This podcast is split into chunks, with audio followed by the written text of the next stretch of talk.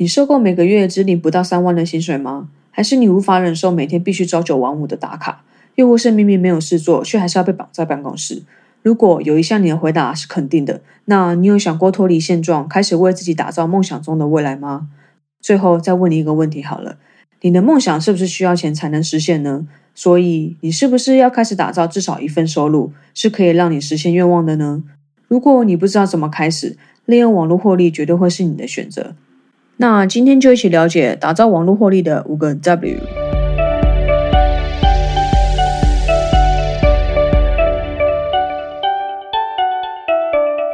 嘿，欢迎收听非我不可，非我不可。不论你是已经认识我的人，还是第一次听到这新鲜的声音，都先感谢你愿意点开这集来收听。如果你想要接受我第一手 Podcast 消息，可以在下方说明找到网址，你只需要输入你的姓名和 email，就不会错过我的每一集喽。之前在第二集打造网络获利的五大好处中有提到第一个 W，也就是 Why。在那集里面有说到为什么每个人都应该打造网络获利，以及利用网络获利的五大好处。建议你们可以先去收听那一集，等等再回来听这一集会比较清楚哦。那接下来第二个要讨论的 W 是 Who。现在已经知道为什么需要开始你的网络事业，那就有人开始问说：我也可以吗？那是当然的啊，任何人都可以，只要是你渴望的。你一定要行动，事前的筹备是必须，但准备不齐不是你不行动的理由。没有任何一个人是在完全准备好的情况下才开始的，在过程中一定会遇到无法预料的事情，那也就是你没有事先准备的部分。而另外一个常见的借口啊，就是没时间，因为哦实在太常听到以下对话：哎，我跟你说，我想做 podcast，可是我没有时间呢。那你现在在做什么呢？可是我不知道怎么开始哎。你有去学习和做功课吗？可是我没有钱和时间呢。呃，如果哈你有时间那边可是，你早就可以开始行动了。再提醒一次，假设你想做的事情无法驱动你前进，也许你就不是那么渴望完成它。所以啊，不要再可是了，谁都可以开始自己的网络事业。你要的是啊，赶快行动。好啦，那接着又有人问说，哎，我需要准备什么才可以开始打造网络获利啊？这也就是我们第三个要讨论的 W，What？技术上来说，你需要一台可以上网的笔电，以及不会动不动就断网的网络啊。为什么我在这里说的是笔电而不是桌机？是因为笔电还有键盘和触控板呢。如果选购桌垫，所有东西都还要分开买，而且笔电可以让你随处带，你随时可以决定今天要在哪里工作，什么时候工作。当然，如果你想从一只有网络的手机开始，也是可以的。但老实说，比起使用手机，笔电上的操作会更方便、更有效率。毕竟很多功能不在笔电上作业是无法使用的。那我们先聊到这里，休息一下，我喝杯水啊，马上回来。如果你想找我聊聊，可以在空档追踪我的 Facebook Instagram，只要搜寻 The Brooklyn Cup 就可以找到我喽。资讯我都会放在底下。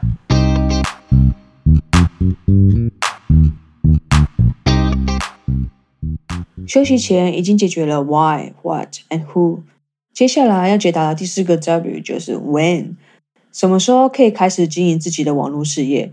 我可能又要说废话了，仔细听好哦。只要你想清楚了，随时都可以开始。有时候不要把事情搞得太复杂。如果有什么事情是你真的渴望完成的，那就要开始行动。现在有多少人都是利用非上班时间创作的？当大家时间都一样是二十四小时的时候，如果他们可以，为什么你和我不行呢？现在内心是不是在想说，可是我和你们不一样呢？我还有其他巴拉巴拉巴拉的原因？Oh my gosh，这些都是借口啊！如果真的不知道怎么挤出时间，请你去我的 Instagram 留言让我知道。之后我专门再做一集告诉你我是如何用你挤入空的方法挤出时间的。接下来是最后一个 W，Where，也就是哪里可以开始你的网络事业？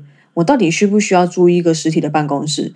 老实和你说啊，哪里都可以，在家里的厕所、沙发和地板上都可以，甚至你朋友的家里、咖啡厅、图书馆也行，你爱在哪就在哪，因为啊是靠网络吃饭的。所以，只要有网络的地方就是你的办公室。不过，遇到蛮多人说无法在家工作，因为啊，实在是有太多诱惑了，像是床的召唤、零食柜的呐喊，还有电视的呼唤。如果你真的无法抗拒各种诱惑的话，建议你真的别待在家，这样效率其实很差。又或是你是属于需要有一点背景音的话，那就很建议你去咖啡厅或是共享空间办公。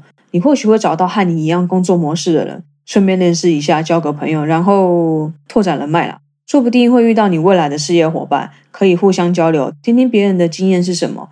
但如果你也和我一样，是属于在创作的时候不喜欢任何声音的话，就连自己待在家都还要戴耳塞的那一种，那就找一个啊极度安静的地方待着，像是你家衣柜啦，或是特别安排一个可以不受任何事情打扰的工作区。这样啊，当你一进入那个工作区，你的脑子就会知道要工作了。这也算是一种仪式感吧。像刚刚提到的，因为主要都是在网络上作业，所以只要有网络，你想在哪里创作就在哪里创作。只要是能让你持续产出好内容的环境，就是好地方。欢迎你和我说说你是哪一种人哦。现在知道打造网络获利的五个 W 后，你要做的是什么？那就是老话一句，别废话，行动就对了。今天这集有点长，但还是谢谢你可以听到这里。那今天就先聊到这里喽。你可以透过 Instagram 的现实动态转发这集，并且标记和我分享你对自己的看法。之后你们如果有想听其他主题，都可以留下你的评论让我知道，我会尽量满足你的需求。喜欢这集的话，也欢迎你订阅、评分和分享，让更多人知道。记得专注在你渴望的，而不是你恐惧的。我是 Brooke，那我们下次见啦，拜。